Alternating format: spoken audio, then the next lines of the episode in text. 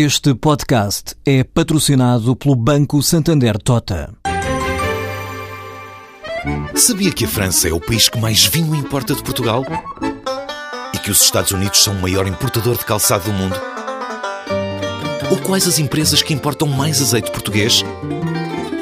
No portal Santander Trade, encontra todas as respostas para internacionalizar a sua empresa, desde mercados a procedimentos, redes de contactos e ferramentas para dinamizar a sua atividade exportadora. Descubra mais em santandertrade.com. Santander Tota, um banco para as suas ideias.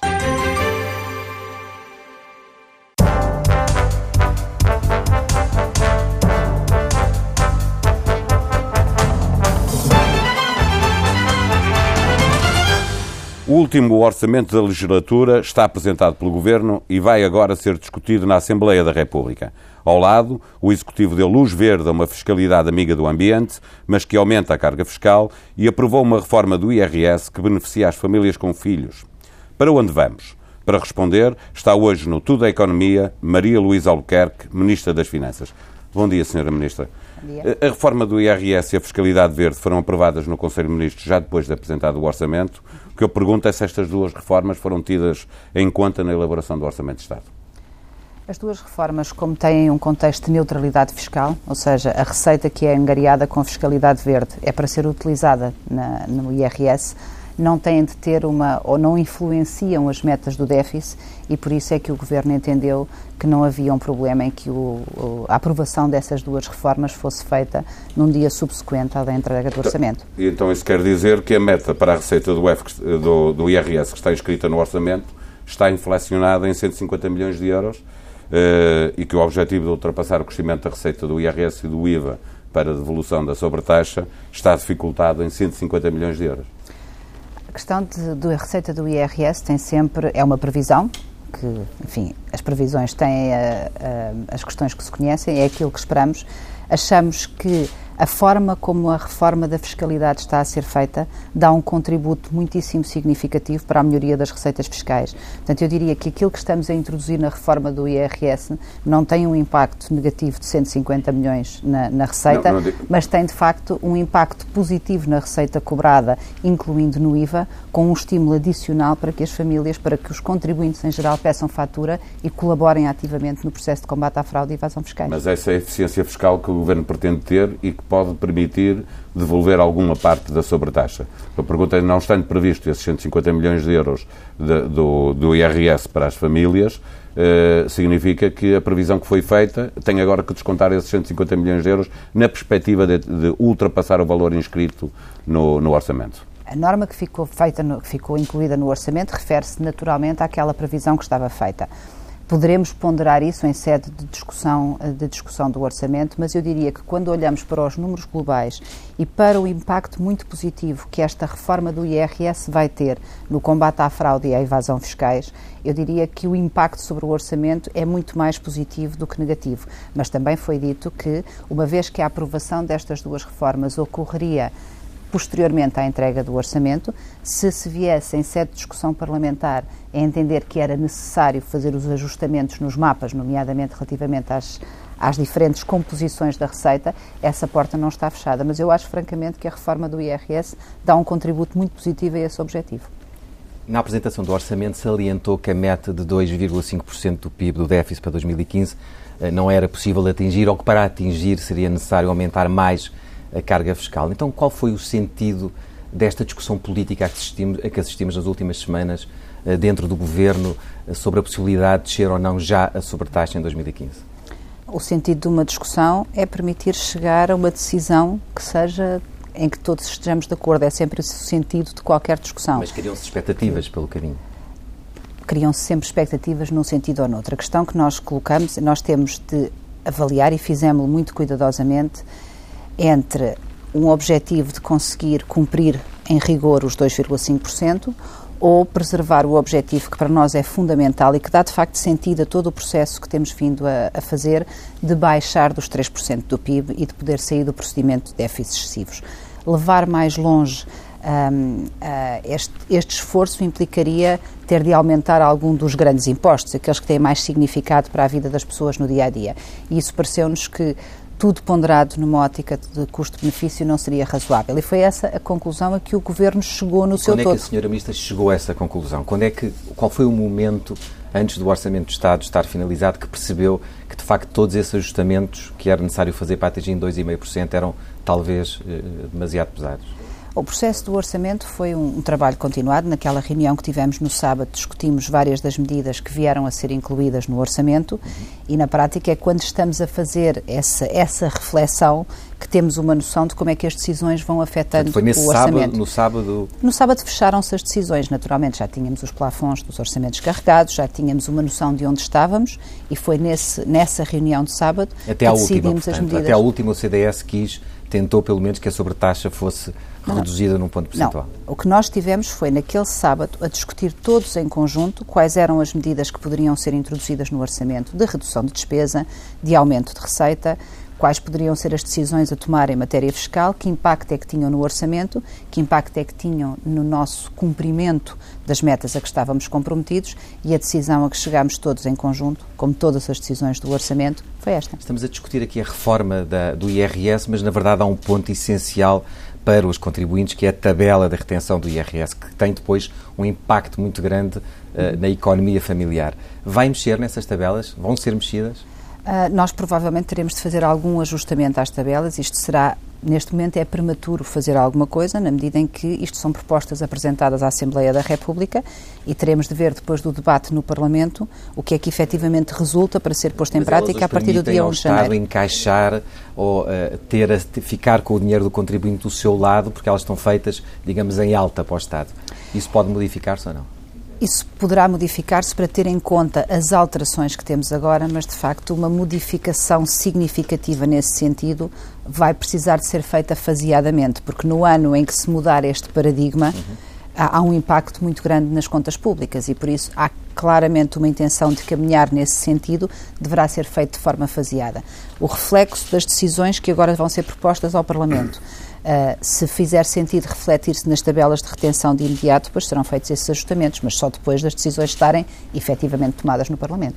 Sr. Ministro, o FMI, o Banco Central Europeu, muita gente na Europa, muitos políticos na Europa defendem mais investimento público para apoiar a retoma, sem descurar, obviamente, as reformas estruturais e a consolidação orçamental que tem de ser feita designadamente em Portugal.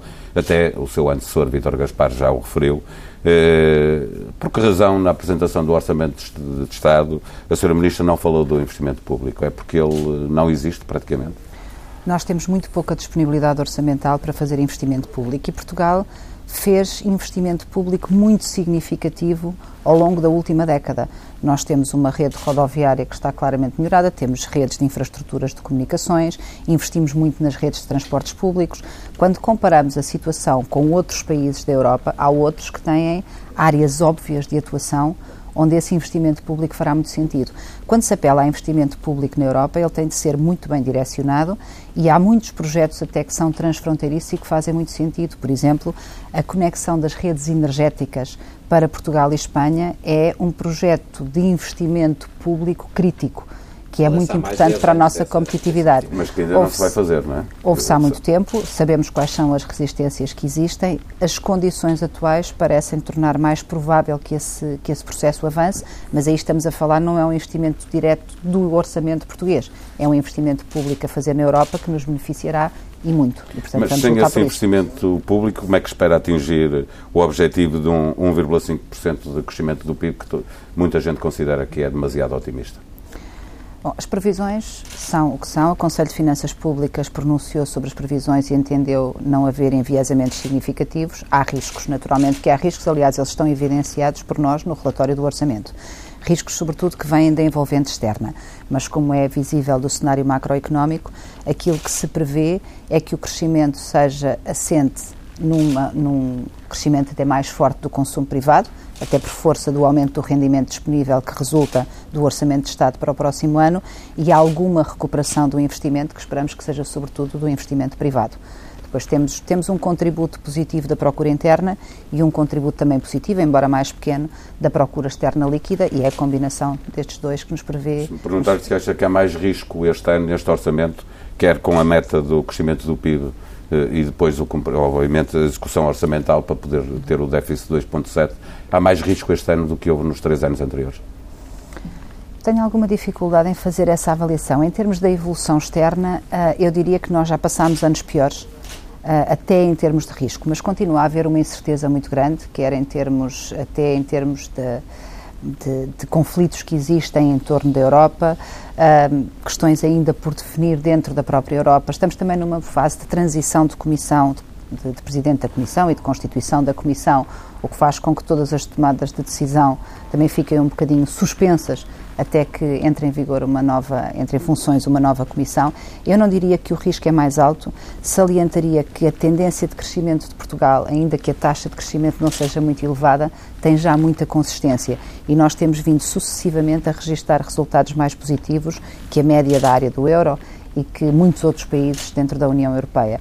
Diria que não tem mais riscos, tem riscos como têm todas as previsões sobre o futuro, é, é da natureza das previsões. Portanto, não há espaço para mais investimento público, mas também há áreas que sofrem. Por exemplo, a educação eh, tem vindo a sofrer em todos os orçamentos do Estado. Aliás, este ano são menos 700 milhões que suporta metade da redução da despesa da Administração Central. Como é que isto se justifica? Portugal, segundo os dados da OCDE, é, o, é um dos três países da OCDE onde menos população tem curso superior. Como é que se explica ao longo destes três anos este, este desinvestimento? Eu não lhe chamaria um desinvestimento. O que nós estamos a fazer, e enfim, os portugueses clamam pela reforma do Estado, a educação é uma área grande dentro da despesa pública. Aquilo que nós temos vindo a fazer é adequar a rede escolar àquilo que são as necessidades da população, adaptando a uma demografia e uma, uma a composição da população. Mil professores, de... há menos 165 mil alunos. Exatamente. Portanto, o que nós estamos a fazer é a adequar recursos que são necessariamente escassos preservando a qualidade. Aquilo que são as variações na educação, naturalmente notam-se muito, porque a educação tem um orçamento muito grande e é sobretudo despesas com pessoal. A forte redução, a forte redução com o número de professores que resulta desta reorganização da rede escolar e da diminuição efetiva de alunos ao nível do básico e do secundário, por força da pressão demográfica, levou a que fosse possível, de facto, ter uma redução significativa de custos. Mas a comparação... Mas houve essa, houve essa redução de custos, porque, na verdade, na execução orçamental todos os anos, aquilo que se tem verificado é que, apesar do orçamento ter sempre uma expectativa mais baixa do que o ano anterior, na execução esse orçamento acaba por ser, por derrapar, nem que seja ligeiramente. Nós temos tido uh, surpresas durante a execução e este, o ano passado é absolutamente representativo nessa matéria, que tem a ver com alterações de política salarial. Foi feito um orçamento para 2014 contando com uma determinada redução salarial, que entretanto o Tribunal Constitucional decidiu que a partir de 31 de maio não seria aplicável, tivemos uns meses sem redução, voltamos agora a ter uma redução. Portanto, é um ano particularmente complicado para fazer Mas essas é comparações. Motivo, é só por essa razão? É a questão, e, e é um outro fator que é o Ministério da Educação, com o programa de rescisões por mútuo acordo para docentes, foi aquele onde se registrou maior adesão. Portanto, nós temos no, Ministério, no, no orçamento do Ministério da Educação em 2014 um montante muito elevado para indemnizações por rescisões e também, como as rescisões estão a acontecer agora, a poupança efetiva vai acontecer no próximo ano. Portanto, no próximo ano nem temos os custos das rescisões e temos as poupanças. E isto só por si explica dois terços da variação. Por isso o ministro Nuno Crato não ficou incomodado com, esta, com este corte que sofreu para 2015? O ministro Nuno Crato não sofreu um corte. O ministro Nuno Crato participou no Conselho de Ministros com todos os outros ministros que decidiram os plafons relativamente aos vários ministérios. E o caso da educação, como digo, é fácil de explicar e o Sr. Ministro da Educação terá com certeza a ocasião de o fazer, até no Parlamento, porque há de facto um conjunto de fatores em 2014 que têm um, um que refletem positivamente em 2015. Sr. Ministro, o André Macedo estava agora a falar da execução orçamental, designadamente na educação, mas de um ponto de vista geral, se a execução orçamental ao longo do ano de 2015 revelar dificuldades, isso tem acontecido todos os anos fiscais, não sendo possível cortar mais na despesa, disse-o na apresentação do orçamento, terá que haver uma correção eh, pelo lado da, da, receita. Vamos voltar eh, a falar de, de aumentos do IVA no próximo ano se alguma coisa correr mal na execução. Eu espero sinceramente que não. Tenho esperança que a execução não corra mal. Aliás, a, economia, a evolução da economia tem dado um contributo muito positivo à execução orçamental. Foi, aliás, isso que nos permitiu, em 2014, não tomar medidas adicionais, apesar do impacto muito forte que tiveram as decisões do Tribunal Constitucional nas contas do Estado e, nos, e na, na, despesa que efetivamente se, se faz. Nós continuamos a fazer um esforço de redução de despesa que é, sobretudo, muito incremental à medida que vamos aprofundando o processo da reforma do Estado, que vamos racionalizando recursos, que vamos negociando com contrapartes contratos existentes, em que vamos baixando os custos, mas como já tiramos muitos milhões, milhares de milhões de euros à despesa pública nessa área, a margem de progressão começa a ficar mais pequena, conforme eu já tinha dito. Aquilo que esperamos é que não haja surpresas negativas do lado da execução orçamental, mas não faz qualquer sentido antecipar surpresas negativas, quer dizer, o que nós esperamos que aconteça é o que é? está. Nós temos tido orçamentos muito difíceis, mas temos sempre conseguido encontrar formas de resolver com medidas diferentes, conforme as circunstâncias, e de cumprir as metas no final do ano. E é isso que temos expectativas é, no próximo o, ano. Há este ano, claramente, um excedente de, de receitas, que tem, porque correu bem a eficiência fiscal e a economia, o crescimento da economia, mas o Governo já se comprometeu que todo o excedente que houver em IRS e IVA, que são dois dos principais impostos, terá que ser utilizado para a sobretaxa. Significa que no próximo ano não poderão fazer o que fizeram este ano, que é utilizar Uh, o excedente da receita para tapar uh, derrapagens na despesa. Por isso lhe pergunto como é que se resolve se houver um problema no próximo ano. Desses dois impostos, claramente não. Mas existe outra margem de fiscal e se nós tivermos um desenvolvimento positivo, são, são os que têm mais, são os que têm mais peso, capacidade de ação são os que têm mais peso. Uhum. Mas isso não significa que nós não tenhamos outras margens de atuação dentro do orçamento ou que não, não pudéssemos, eventualmente, tomar algumas decisões em termos de despesa de projetos que estão pensados terem mesmo de ser impedidos, mas não, nós, não fazemos, nós não fazemos cenários sobre circunstâncias que não sabemos se vão acontecer nem como. Não é, não é um exercício útil estar aqui a antecipar o que vamos fazer perante um problema que não sabemos se vai acontecer. Eh, nas previsões também entra, obviamente, o histórico. O histórico diz-nos duas coisas. Uma de que tem havido derrapagens na despesa e uma outra, e a senhora Ministra também é política, sabe que em ano de eleições são os anos, uh, é histórico, são os anos de mais difícil controle orçamental, de execução uhum. orçamental. O que é que leva a pensar que no ano de eleições uh, não vai acontecer uma derrapagem de despesa que tenha acontecido nos três anos que, que estão para trás? Eu tenho muita expectativa de que os portugueses tenham interiorizado com esta última crise que, de facto, isso não é vida, isso não é permitido pôr as coisas assim. E nos Permitir que nos os anos... ministros deste governo que são quem tem que controlar a despesa. Com certeza que são portugueses também. E a que tenha compreendido que tenha gestão, a responsabilidade é, da, gestão do, da gestão do orçamento é naturalmente cabe em primeiro lugar ao governo, mas a responsabilidade é uma questão global. E eu acredito que os portugueses perceberam qual é a dificuldade de ajustamentos abruptos por não se cumprir com um caminho que não deveria ser interrompido por haver eleições. E não me parece que os portugueses queiram tão pouco que haja algum relaxamento das metas ou que haja algum comportamento diferente por ser ano de eleições. E acho que 2015 deveria ser usado como uma mudança desse, desse registro histórico que tanto já nos prejudicou no passado. Terá mão de ferro no, no, sobre os outros ministros para controlar essa despesa? Farei tudo o que estiver ao meu alcance, mas isso já tem sido. Este é o último Orçamento de Estado da legislatura. Enfim, tem de novo a receita fiscal, segundo as previsões, aumentará 4,7% que significa que o peso na economia atingirá 25,4% do PIB. É um recorde, de facto, um mau recorde da economia portuguesa. No meio disto tudo, algumas medidas de IRS, mas que não têm ainda ou não vão ter ainda em 2015 um impacto uh, eh, um, forte na carteira das pessoas. É justo dizer que este orçamento é um orçamento de austeridade, mas em época ou por causa das eleições? Disfarçado por causa das eleições? Este é um orçamento de rigor, para continuar no caminho com que nós estamos comprometidos, como terá de ser o orçamento para 2016 e 2017 e os anos seguintes. Não é uma questão de austeridade, é uma questão de rigor e disciplina.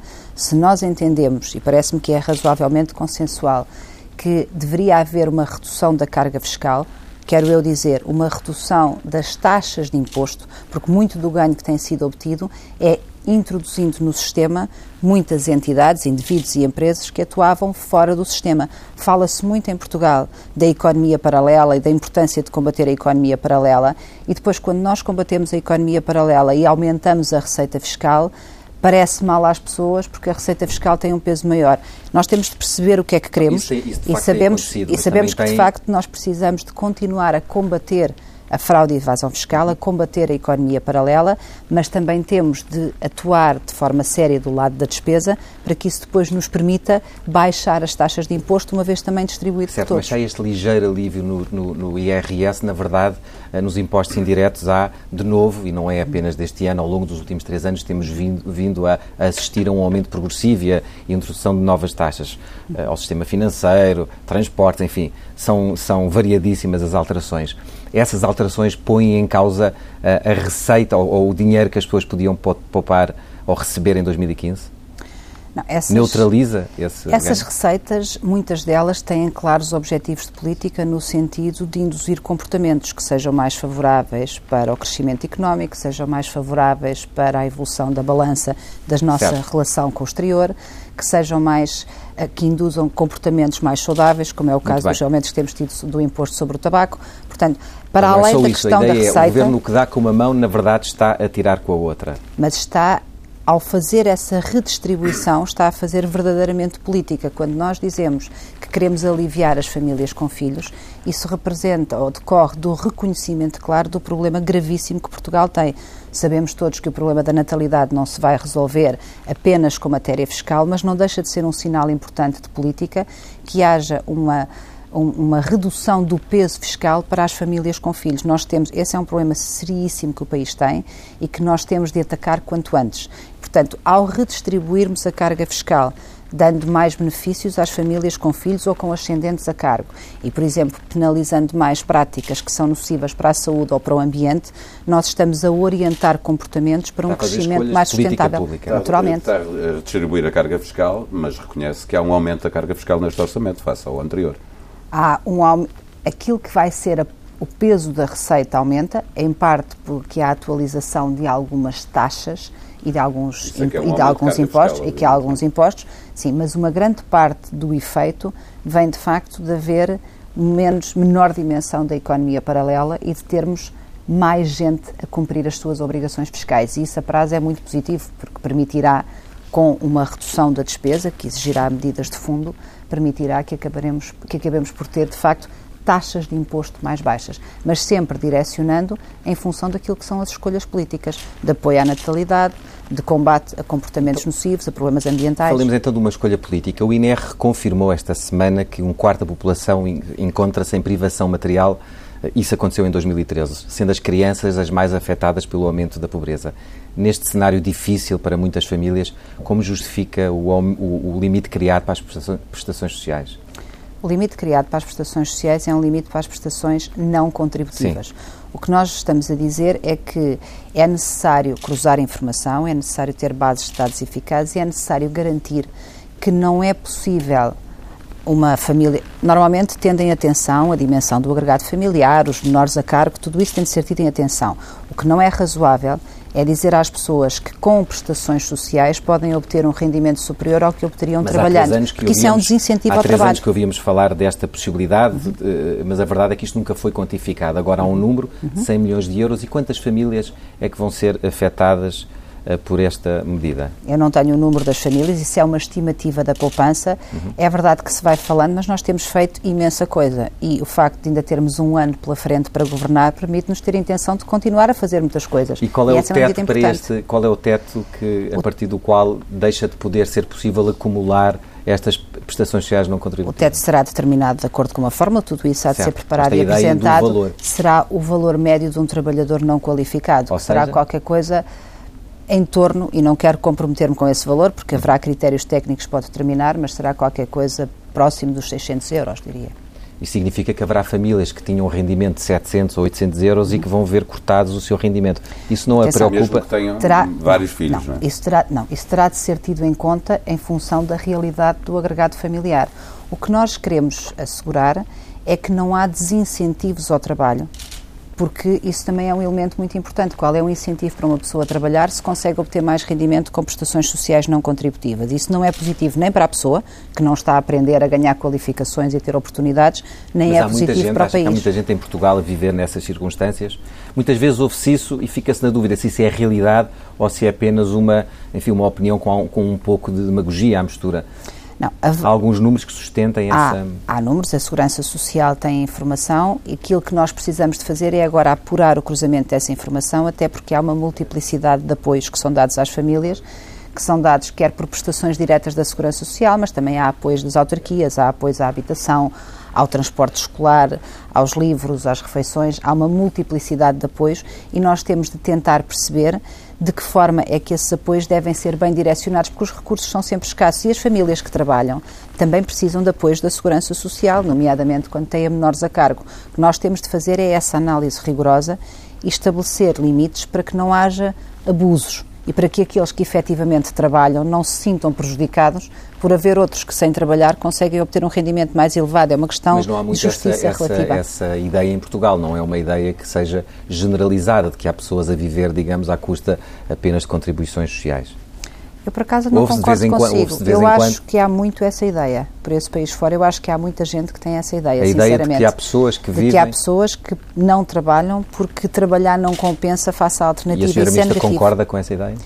Eu acho que as situações que existem têm mesmo de ser combatidas, porque os recursos são escassos e nós temos para que os direcionar para quem precisa, mas também motivar o esforço das pessoas. Apoiá-las quando não conseguem ter, uh, encontrar trabalho, quando têm dificuldades, quando têm grandes agregados familiares, mas não fazê-lo de forma a que deixe de compensar trabalhar. Isso mas, é absolutamente Mas também errado. é verdade que existem hoje cerca de 400 mil pessoas em Portugal que não recebem qualquer prestação de Estado, porque as regras de subsídio de desemprego, e são pessoas que estão no desemprego de longa duração, uhum. já não lhes permitem estar a receber uh, o subsídio de desemprego e porque, por exemplo, têm uma, uma habitação e já não recebem nenhuma prestação social.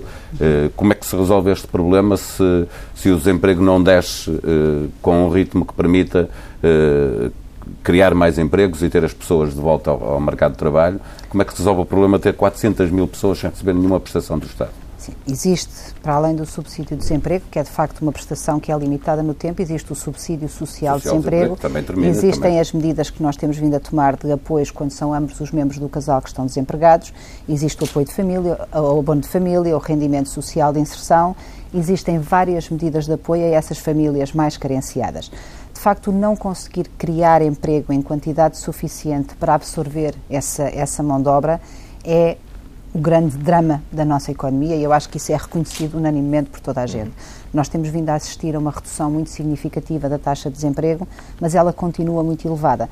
Temos de continuar a fazer um esforço na formação, temos de continuar a, a, a trabalhar junto das pessoas para que elas aceitem mudar de carreira, mudar de profissão, para que possam trabalhar onde houver mais oportunidades de emprego. Mas para estas pessoas não há muitas oportunidades. Estas pessoas que recebem estas contribuições sociais são, em regra, pessoas com baixas qualificações, Verdade. em alguns casos com é um desemprego de longa duração que aliás tem vindo a aumentar. Muitas vezes Elas é, e isso acaba colocadas... por um, um, ser, um, ser um círculo vicioso e é preciso também tomar medidas para que esse círculo seja quebrado. Mas também todos nós ouvimos frequentemente dizer que há trabalhos não qualificados que ficam por preencher e que inclusivamente trazemos mão de obra do estrangeiro, por exemplo, para explorações agrícolas ou para outro tipo de, de atividades. Temos de perceber quais são as limitações efetivas que as pessoas têm. Pode ser uma questão de dificuldade de mobilidade geográfica, de viverem num sítio diferente daquele onde as oportunidades de trabalho aparecem e temos de continuar a fazer esse esforço. Mas para que o,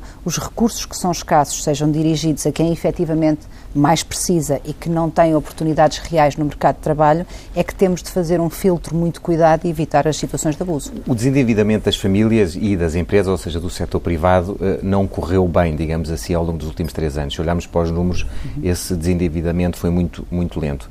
A dívida pública também, enfim, embora baixando, em princípio, em 2015 para 123%. Já em 2014 do... baixa. Baixa ligeiramente. ligeiramente. Em 2015 baixará de forma mais substantiva, se tudo correr bem, para 123% do PIB. Ainda assim, estamos com valores muito elevados. Uhum. O país, eh, podemos considerar que o país ainda está na pré-bancarrota?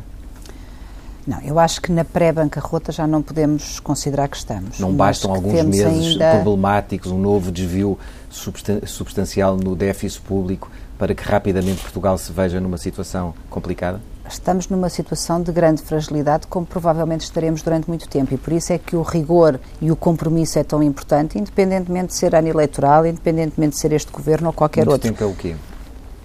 São uns anos. Uns até anos? Que, sim, serão uns anos. Já Nós estamos, temos... na verdade, desde 2008, desde 2009, Uhum. a, a, passar por este período. Estamos a falar de mais 5, 6 anos ainda a viver com alguma austeridade? Eu não, eu não gosto da palavra austeridade porque a austeridade não é um fim, nem sequer é um meio. É uma, uma interpretação que foi dada, no sentido de que efetivamente, efetivamente nós, durante demasiados anos, vivemos coletivamente, isto não é nenhuma pessoa em particular, gastando muito mais do que a riqueza que o país produzia. Durante uma década nós tivemos um, um, déficit externo, ou seja, uma diferença entre aquilo que produzimos e aquilo que gastamos de mais de 10% do produto, durante mais de uma década. À custa do endividamento. À custa do endividamento. Portanto, se nós tivemos mais de uma década a criar este endividamento, vamos com certeza levar mais do que esse tempo para trazer isto novamente para níveis razoáveis. Isso é verdade para o Estado, é verdade para as famílias e para as empresas, mas as famílias fizeram um processo de ajustamento muito mais rápido. O setor privado ajustou mais rapidamente, mas o nível de endividamento das empresas é algo que vai demorar algum tempo a absorver e que terá de ser acompanhado por um reforço da componente de capital crescemos demasiado assentes em endividamento, isto é verdade para todas as empresas, das mais pequenas às maiores. Mas não há capital, é não há dinheiro e, portanto, na verdade, o crescimento em Portugal fez sempre à conta, fez sempre à custa do endividamento, certo, nomeadamente não, o endividamento bancário. Mas isso não correu bem. Portanto, agora temos de mudar para um outro paradigma. Claramente essa estratégia não correu bem. Portanto, a ideia de que novo endividamento ou déficits mais elevados nos vão ajudar a resolver os problemas, não. Quando muito disfarçam por um período muito curto. Já experimentámos essa estratégia, claramente não correu bem para o país, temos que seguir um outro caminho. Temos de atrair capital, nomeadamente capital estrangeiro, para criar riqueza em Portugal, para que se possa ser possível haver também mais capital nacional. Nesta fase inicial, o capital estrangeiro é naturalmente uma fonte importante. Sr. Ministro, estava, estava-nos a dar conta daquilo que todos nós sabemos, que o setor privado teve que reagir mais uh, fortemente, tinha menos constrangimentos, tinha que tomar essa decisão, ponto. Há uma rigidez na despesa pública que impede que se façam cortes mais uh, significativos. Uh, uh, a verdade é que só assim é que vamos poder reduzir a carga fiscal e o que eu lhe pergunto é se só um Bloco Central é que será capaz de ultrapassar os constrangimentos criados pelas decisões do Tribunal Constitucional.